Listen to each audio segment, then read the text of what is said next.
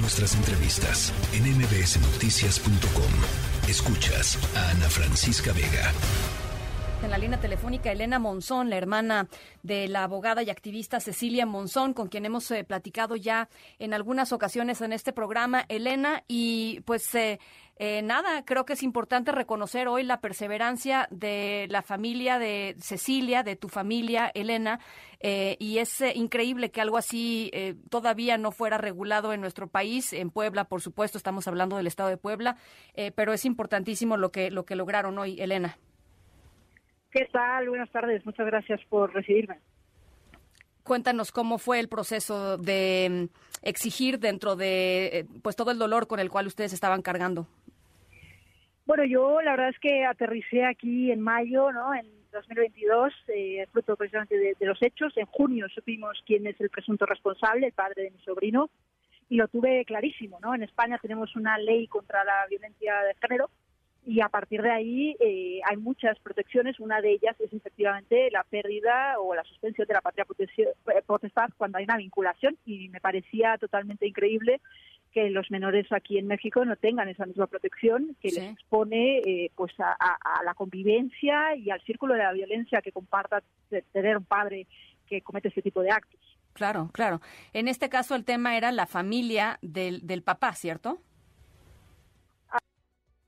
No, no podemos hablar de, muchos elementos porque realmente la custodia la hemos tenido gracias a, a muchos eh, muy buenos asesores, la hemos tenido desde el principio nosotros.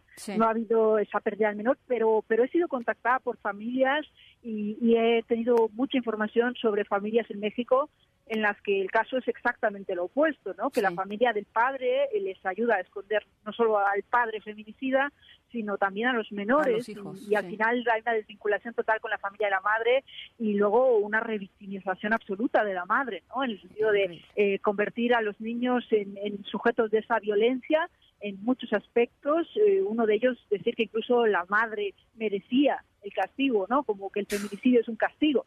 y eso, eso ahora con esta ley en Puebla comporta que, que no solo las madres que son bueno objeto de esta violencia tanto en grado de tentativa como, como en el desenlace que desafortunadamente tuvo mi hermana, pues tengan al menos la oportunidad de ser escuchados eh, ante los tribunales, que sus intereses sean protegidos y que al final la custodia recaiga sobre quienes mayores oportunidades de cuidado y cariño le pueda dar a los menores.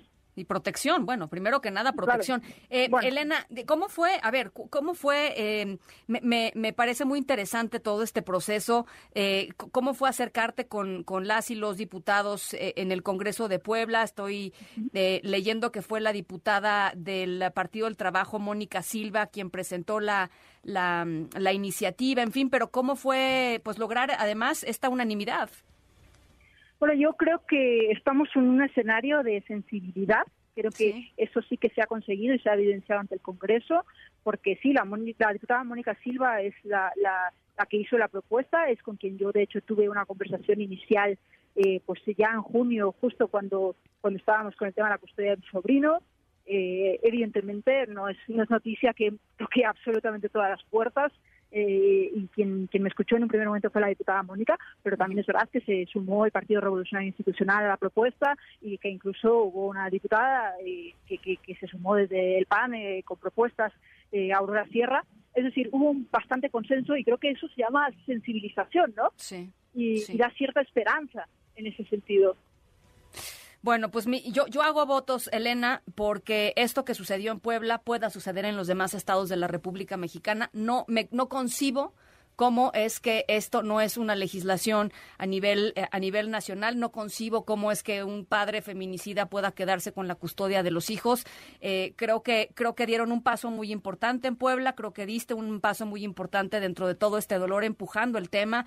Eh, y ojalá podamos conversar más adelante, Elena, de otros estados que hayan que sigan el ejemplo de, la ley Monzón y que pueda aplicarse en, en, en todos los estados, en todo el territorio mexicano. Te agradezco por lo pronto, Elena, estos minutos.